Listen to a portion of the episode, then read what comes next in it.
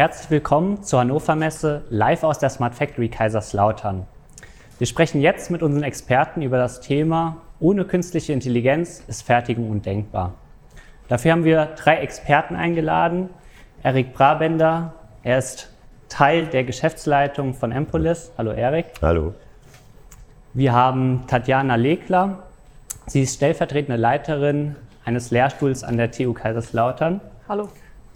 Und Martin Ruskowski, er ist, Stellv äh, er ist Vorstandsvorsitzender der Smart Factory, ist ähm, Fachbereichsleiter im DFKI und auch Lehrstuhlinhaber am WSKL Lehrstuhl. Hallo Jesko. Um tiefer in das Thema künstliche Intelligenz einzusteigen, Erik, kannst du uns kurz erklären, was ist künstliche Intelligenz überhaupt? Ja, sehr gerne. Also wir haben drei Wissenschaftler. Ich versuche das aber trotzdem mal zu erklären und den Einstieg zu machen. Ähm, was ist künstliche Intelligenz? Das ist gar nicht so einfach zu definieren, weil in der Forschung ja der Begriff Intelligenz noch gar nicht klar definiert ist. Äh, aber ich halte immer mich gerne an die Definition, die ich mal bei Reinhard Kager vom DFKI gelesen habe. Künstliche Intelligenz ist die Digitalisierung menschlicher Wissensfähigkeiten. Das heißt, das Erwerben und Anwenden von Intelligenz. Das hört sich jetzt erstmal ganz einfach an. Das ist also im Grunde genommen der kleinste gemeinsame Nenner, auf den sich die Forschung geeinigt hat. Ähm, aber wie kann man es in der Praxis verstehen?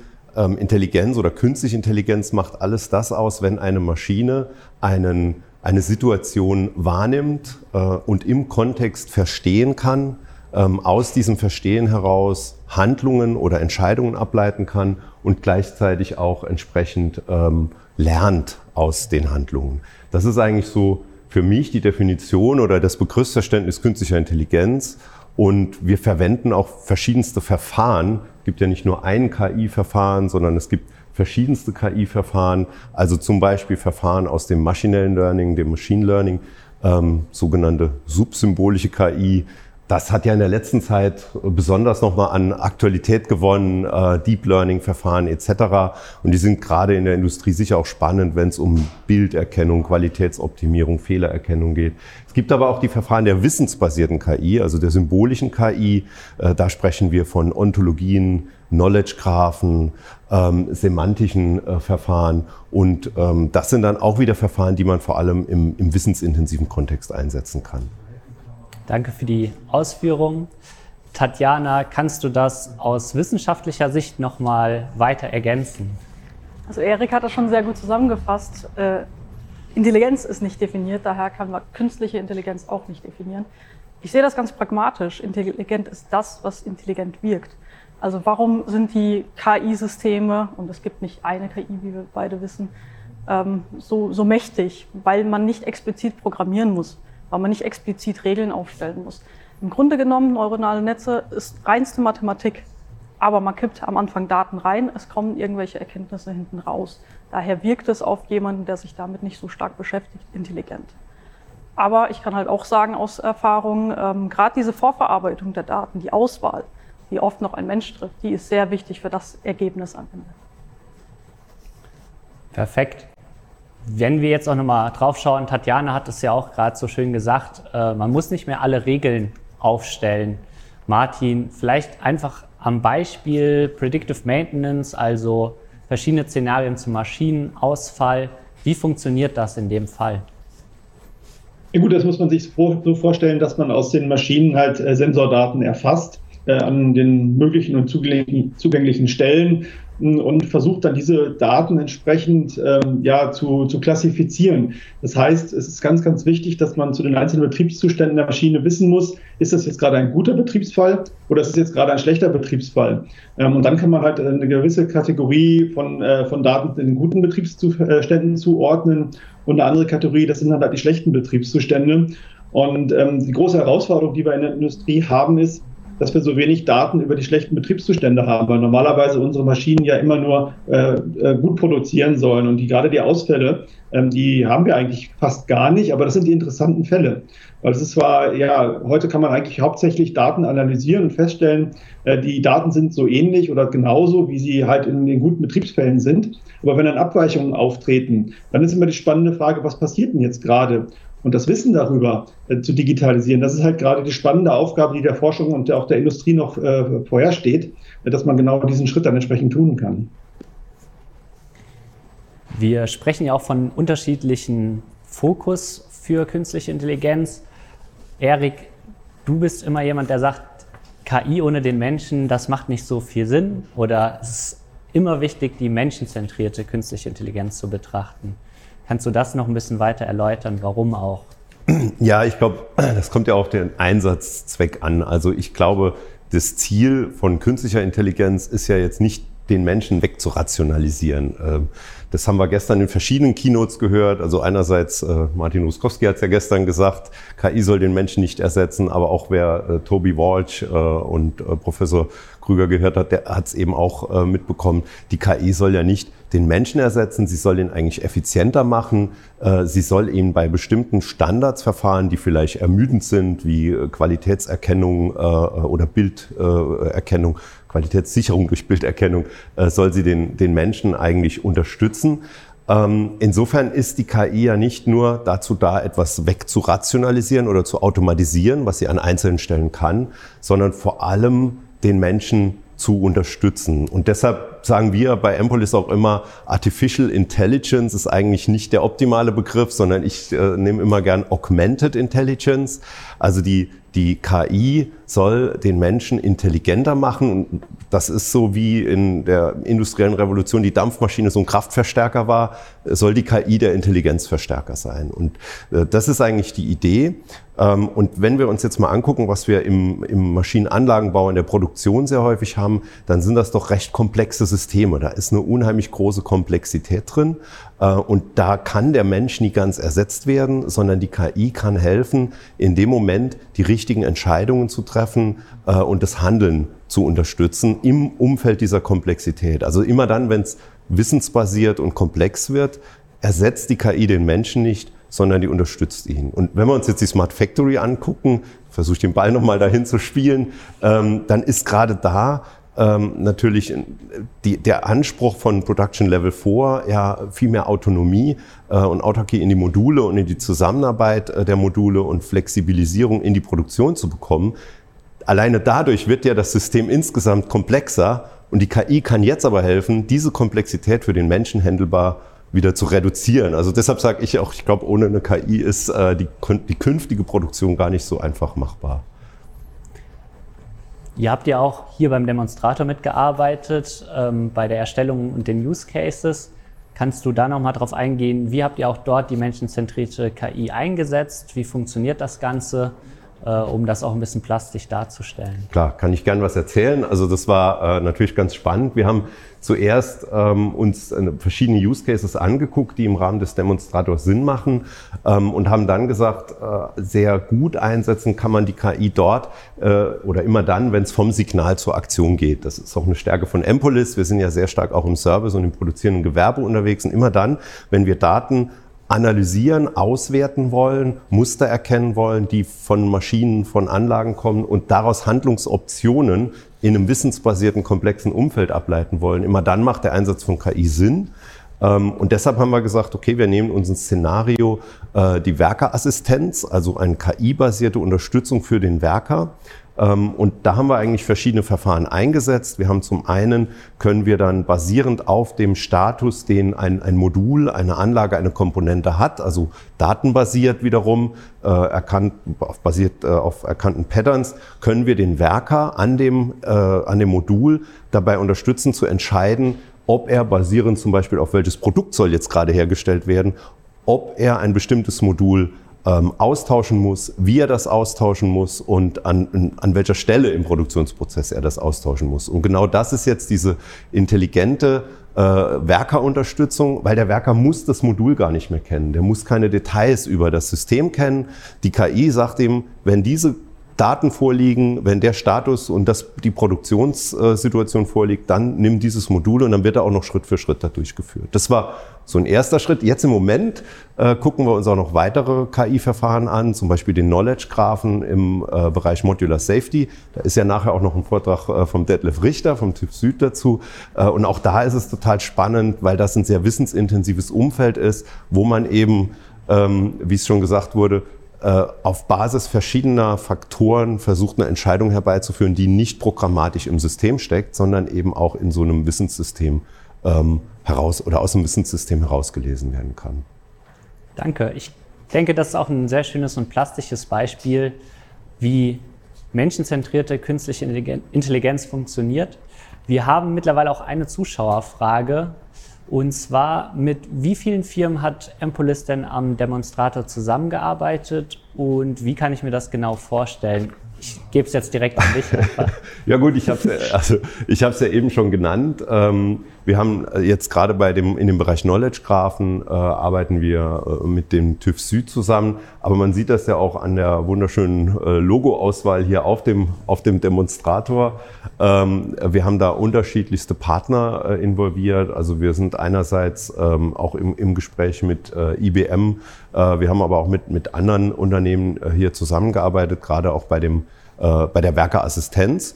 Und wie sieht das aus? Das Schöne an der Smart Factory ist ja, dass man nicht so sehr diesen Markt- und Wettbewerbsdruck hat, sondern man macht eigentlich an der Sache, äh, geht man in das Beispiel rein äh, und kann dann auch tatsächlich äh, in einem sozusagen in einem geschlossenen Ökosystem erstmal ähm, so, so ein Beispiel umsetzen und das haben wir dann auch gemacht. Wir haben gesagt, was ist der erste Schritt? Äh, wie wollen wir da rangehen? Haben dann die verschiedenen äh, Systeme, also von uns war das Service Express mit eingebracht, was eben diese KI-Verfahren anbietet und haben dann entsprechend den Assistenten da umgesetzt. Ich glaube, der spannendere Schritt ist jetzt, wie geht's weiter? Also jetzt bringen wir den Knowledge Graphen mit rein und ähm, da haben wir auch wieder gerade bei den vielen Partnern äh, bei der Smart Factory unheimliche Möglichkeiten, voneinander zu lernen und uns gegenseitig zu unterstützen. Danke. Ähm, wir hatten eben auch schon über die menschenzentrierte künstliche Intelligenz im Demonstrator gesprochen. Jetzt haben wir aber ja noch weitere Use Cases, Martin. Kannst du uns einen kurzen Überblick darüber geben, welche unterschiedlichen KI-Verfahren hier genutzt werden und was das Besondere beim Einsatz ist? Ja, wir haben uns äh, zwei Schwerpunkte gesetzt. Das eine ist das, was Erik gerade schon gesagt hat, das ganze Thema äh, der Wissensgrafen, der Wissensverarbeitung. Äh, wir hatten heute Morgen schon einen Slot aus der Smart Factory über intelligente Steckverbinder und das geht in diesen ganzen Bereich der Inbetriebnahme von Modulen rein. Das heißt wirklich äh, das Wissen, wo ich normalerweise Facharbeiter brauche, Experten brauche, wenn neue Module in Betrieb genommen werden müssen, beziehungsweise meistens ist es gar nicht möglich, in der Produktion schnell so ein Modul auszutauschen. Ähm, da muss ich dieses ganze Wissen, was muss ich denn beachten, welche Tasten muss ich drücken, äh, welchem Zustand ist jetzt irgendwas, welche Lampe leuchtet. Ähm, das sind extrem komplexe Vorgänge normalerweise. Und dieses ganze Wissen, das haben wir halt in diesen Expertensystemen abgebildet, gerade mit Empolis zusammen. Das war halt dieser, dieser große Ansatz. Und das ist ein Bereich der KI, der aus meiner Sicht ein bisschen in Vergessenheit geraten ist, weil durch der große Hype des Machine Learnings das so ein bisschen überdeckt. Aber das Machine Learning alleine äh, reicht halt völlig äh, überhaupt nicht aus weil die Entscheidungen, die getroffen werden, die kommen aus dem System normalerweise nicht raus. Dort kommen halt nur Ähnlichkeiten raus. Aber ist es jetzt gut oder nicht, das ist halt die entscheidende Frage. Und der andere wichtige Bereich, äh, den wir einsetzen, das ist halt der gesamte Bereich der Qualitätskontrolle. Also neben dem Thema der Predictive Maintenance, die natürlich auch ein Thema ist, aber momentan in unserem Demonstrator noch die untergeordnete Rolle spielt, ähm, ist das Thema der optischen Qualitätskontrolle ein ganz interessantes. Ähm, wir haben halt die Möglichkeit heutzutage mit einfachen Kamerasystemen, und wir sehen jetzt in der Mitte gerade mal äh, das Kameramodul oder eins unserer beiden Kameramodule, mit dem lokalen Rechner. Dort können wir halt mit diesen günstigen Kameras äh, die Produkte aufnehmen und äh, vergleichen äh, über genau neuronale Netze und lernende Verfahren mit äh, aufgenommenen Bildern von guten Produkten. Und dann kann man natürlich auch, äh, wenn man das im Vorfeld äh, trainiert, auch mal schlechte Produkte reinbringen, zumindest exemplarisch ähm, und äh, kann damit eine Klassifizierung durchführen. Weil ein ganz, ganz wichtiger Aspekt von Production Level 4, wenn wir die Produktion modularisieren, ist natürlich, dass wir an jeder Stelle auch sicherstellen, dass die Produktqualität stimmt.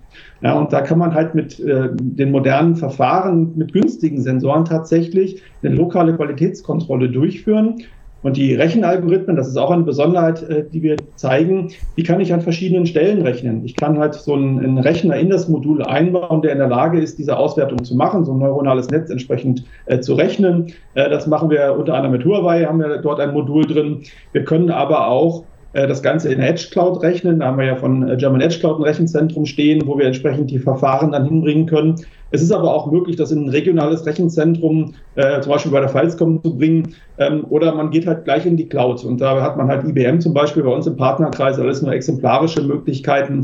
Ähm, das heißt, diese Durchgängigkeit zeigen wir auch. Es ist dann halt, äh, ja, mehr den physikalischen Gegebenheiten äh, zuzuordnen, wo ich das Ganze rechne. Ja, und das ist auch dieser Blick dann nach vorne in Richtung Gaia X, wo wir ja schon hindenken, dass ich tatsächlich diese universelle Austauschbarkeit ähm, und, und die, der Ort, wo ich entsprechend die Algorithmen rechne, mir sehr, sehr flexibel wählen kann. Wenn wir hier den Demonstrator anschauen, dann sehen wir ja auch, das modulare System gibt natürlich auch eine größere Komplexität, indem wir viele gekapselte Komponenten hier miteinander verbinden. Deswegen die Frage auch Richtung Zukunft, Tatjana. Inwieweit kann KI bei solchen komplexen Systemen helfen? Das Problem ist ja, dass die Kundenwünsche immer individueller werden. Deswegen ja muss die Produktion irgendwann flexibler und modularer werden. Ein guter Maschinenbediener, der hört ja nach zehn Jahren an der Maschine schon, dass etwas nicht stimmt. Aber er kann das auch nur hören, weil jeden Tag eigentlich das gleiche Produkt darüber produziert wird oder gefertigt wird. Wenn jeden Tag allerdings etwas anderes darauf passiert, dann kann er überhaupt nicht dieses normale, sage ich mal, diese Baseline kennenlernen. Da kann KI halt sehr schnell helfen, indem es verschiedene Produkte, verschiedene Verfahren, die Daten zusammenbringt und da frühzeitig informiert, dass es irgendeine Auffälligkeit gibt, eine Anomalie. Weil heutzutage die Produktion besteht aus so vielen verschiedenen Komponenten, die vielleicht auch gleichzeitig von verschiedenen Zulieferern kommen, dass ein einzelner Mensch das gar nicht mehr überblicken kann. Ja. In der Zwischenzeit haben wir auch noch weitere Zuschauerfragen bekommen, die werde ich jetzt einfach mal direkt weitergeben. Und zwar ist die Frage bei vielen Consumer-Produkten, die smart oder intelligent sein sollen, denke ich oft, das basiert wohl auf künstlicher Dummheit. Sind solche Produkte dann nicht KI-basiert oder sind das dann schlechte, nicht genügend trainierte neuronale Netze? Natürlich eine sehr breite Frage. Ähm, Vielleicht Erik, möchtest du? naja gut, ähm, äh, ich bin äh, geleitet zu sagen, es, es gibt ja dieses Prinzip, wenn die Datengrundlage schlecht ist, ist das Ergebnis auch schlecht. Also um jetzt die Frage äh, zu interpretieren, kann das natürlich schon sein, ähm, dass man einfach eine, eine, eine schlechte Trainingsgrundlage hat und das Datenset. Da gibt es ja auch sehr ähm, kritische Studien, zum Beispiel äh, im Umfeld der Personalauswahl versucht man ja auch immer mehr KI-basiert zu entscheiden. Und da ist natürlich schon die Frage, äh, wie sind die Trainingsdaten? Ne? Wenn das überwiegend männliche Bewerber, äh, ich sag mal weißer Hautfarbe sind, dann ist da natürlich schon eine völlige Diskrepanz in den Trainingsdaten. Also das, das kann natürlich sein. Die Frage ist jetzt ein bisschen generisch gestellt auf künstliche Dummheit. Ähm, ich glaube, das ist tatsächlich gerade bei trainierten Systemen ähm, ganz wichtig, dass man sich gut überlegt, was sind die, was sind die Inputdaten und genau deshalb falle ich wieder zurück in, in dieses Credo, äh, so, so großartig Machine Learning Systeme sind und die an einzelnen Stellen super, super äh, weiterhelfen. Das ist doch heute doch so, man muss eben dieses, diese verschiedenen Methoden kombinieren. Also wenn wir es schaffen, oder das können wir teilweise auch schon, äh, wenn wir genau in so einer Situation eine Technologie wie den Knowledge Graphen mit, mit den ähm, Machine Learning Verfahren kombinieren, dann schaffen wir es natürlich auch immer intelligenter zu werden. Ne? Aber auch da ist es eben wichtig, in Zukunft darauf zu achten, sind die Trainingsdaten äh, adäquat der zu lösenden Aufgaben. Es gibt nicht die allgemeingültige singuläre KI, die alles entscheiden kann, sondern es ist immer ein spezifisches Thema, das zu lösen ist und genau dafür brauche ich auch die richtigen Informationen. Und Martin hat es ja eben auch schon gesagt, also ich sage auch immer, das kennt vielleicht der eine oder andere schon, ich möchte nicht in dem Flugzeug sitzen, das gerade abstürzen, damit Fehlerdaten liefert für eine KI. Also gerade im Maschinenanlagenbau, in der Industrie wollen wir ja genau diese Fehler nicht. Und deshalb ist es ganz wichtig auch zu prüfen, wie ist die Datengrundlage, die wir verwenden, um die Systeme zu trainieren. Aber vielen Vielleicht Dank. noch eine Ergänzung. Ja, es, es, wird doch mal überschätzt, wie eigentlich diese äh, Smart Home Assistenten erstellt werden. Das sind zwar Methoden der KI drin im Bereich der Sprachanalyse, also die Natursprache dann in, in Texte umzusetzen, aber das wirklich ableiten, was daraus passiert, da ist viel mehr manuelle Arbeit hinter, als viele sich das denken. Äh, und ich habe mal einen, Artikel gesehen, ich glaube, äh, Erik, das war bei einer äh, Keynote bei euch sogar, ne, im Hause. Ähm, da sind halt teilweise Rollenspiele, die gemacht werden und da werden die Texte aufgenommen und das wird tatsächlich manuell programmiert. Das wird dann in solche Wissensgrafensysteme und Expertensysteme einprogrammiert Und da ist halt nicht wirklich künstliche Intelligenz hinter, außer dass halt die Verarbeitungsmethode über diese Wissensgrafen dabei ist. Aber es ist ganz, ganz viel manuelle Arbeit. Ja, und dann ist natürlich das, was einprogrammiert ist, genauso viel kann das System und nicht mehr. Genau. Also KI wird in dem Fall gnadenlos überschätzt. Man sieht es schön äh, auch immer bei Alexa zu Hause. Jeden Freitag, also ich will jetzt keine Werbung machen, aber jeden Freitag kriegt man dann diese E-Mail, was kann man jetzt Neues fragen. Ne? Und äh, da gibt es also ganz spannende Fragen, wo ich einfach sage, ähm, die kann man, diese Antwort, die da kommt, die kann man einfach nur kriegen, wenn die programmatisch eingesetzt wurde. Ne? Also ähm, ich hatte letztens äh, eine Frage gestellt und dann hat Alexa mir gesagt, lebe lang und in Frieden und möge die Macht immer mit dir sein. Da sage ich, das kann die aus keinem Datensatz trainiert bekommen haben, sondern das hat da irgendeiner äh, reinprogrammiert. Und wenn man fragt, warum ist der Himmel blau, dann kommt die Antwort halt aus Wikipedia, weil ich das irgendwie ablesen kann. Wenn ich aber frage, warum geht jetzt Modul XY an meinem Auto nicht oder meiner Maschine nicht, dann kriege ich dafür natürlich null Antwort, weil auch die Datengrundlage nicht da ist. Und vieles ist da tatsächlich auch noch programmatisch und auch nicht nur über Machine Learning Learning-Verfahren eingebaut. Ja, sich da auch bewusst sein, dass KI immer nur einen gewissen Entscheidungsspielraum hat. Also A, die Datenbasis eingeschränkt, aber auch die Entscheidung.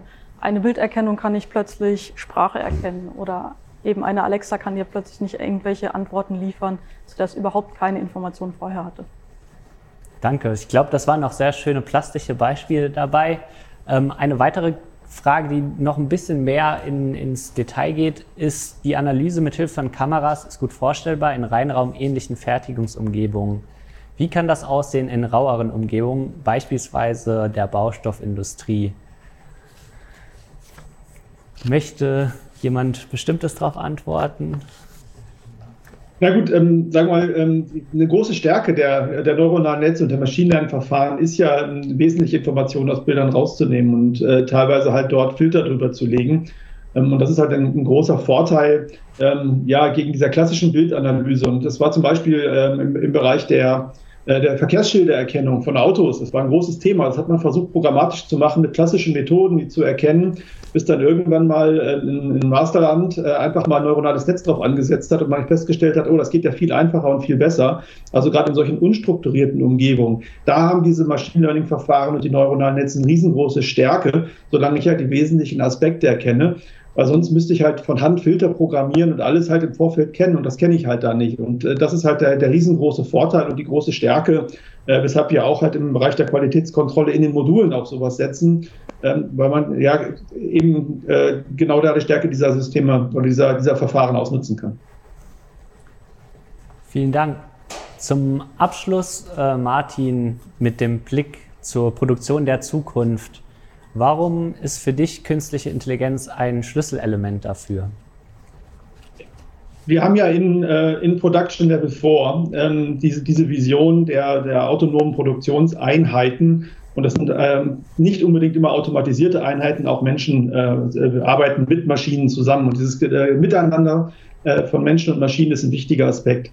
Ähm, in der Vergangenheit in der Industrie 3 hatten wir häufig immer das Problem, dass sich Menschen an komplizierte Maschinen anpassen mussten. Ich brauchte Expertenwissen und KI-Methoden bieten uns jetzt über das auch, was Erik äh, schon geschildert hat, einfach die Möglichkeit, die Maschinen ja menschenfreundlicher, menschenähnlicher zu bauen im Sinne von, äh, ich habe Kommunikationsschnittstellen, ich kann besser erkennen, in welchem Zustand ist das Modul, ich kann es einfacher und besser bedienen, ohne jetzt riesengroße Knopfkaskaden zu haben.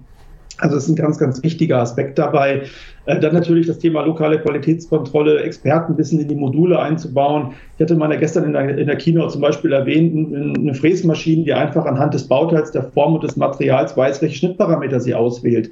Das ist jetzt nichts wirklich tiefgreifendes, aber allein dieser, dieser Ansatz, diesen Schritt zu gehen und zu sagen, ich äh, bringe das Expertenwissen in die Maschine rein, das ist schon ein ganz wichtiger Aspekt von, äh, von KI im Hintergrund. Äh, und natürlich, äh, wenn ich diese autonomen Produktionseinheiten habe, die Koordination. Wie mache ich denn jetzt Fertigungsreihenfolgen in Echtzeit, eine Echtzeitproduktionsplanung, die nicht mehr über Tage oder Stunden im Voraus ist, sondern wirklich sofort reagieren kann. Das funktioniert nur dezentral, wenn die Module sich miteinander unterhalten, wenn ich auch die Logistik reinnehme und dafür haben wir diesen Begriff des Production Bots definiert, also das Stück Software, was einfach lokal sich um diese Lösung der Probleme kümmert. Ähm, das ist jetzt auch nichts äh, Tiefgreifendes, da müssen keine großen äh, ja, neuronalen Netze, Denkmuster drin sein. Das ist nicht wirklich intelligent.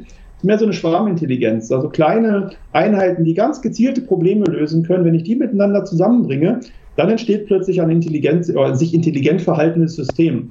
Mit Intelligenz hat das nach wie vor nichts zu tun. Es, es tut nur so, es sieht nur so aus, als wenn es intelligent wäre. Nach wie vor ist es Mathematik und Informatik. Vielen Dank, Martin, Tatjana und Erik, für die vielen Informationen. Bei uns geht es gleich um 14 Uhr weiter mit dem Thema Modular Safety und Plug and Produce. Ich freue mich auf Sie.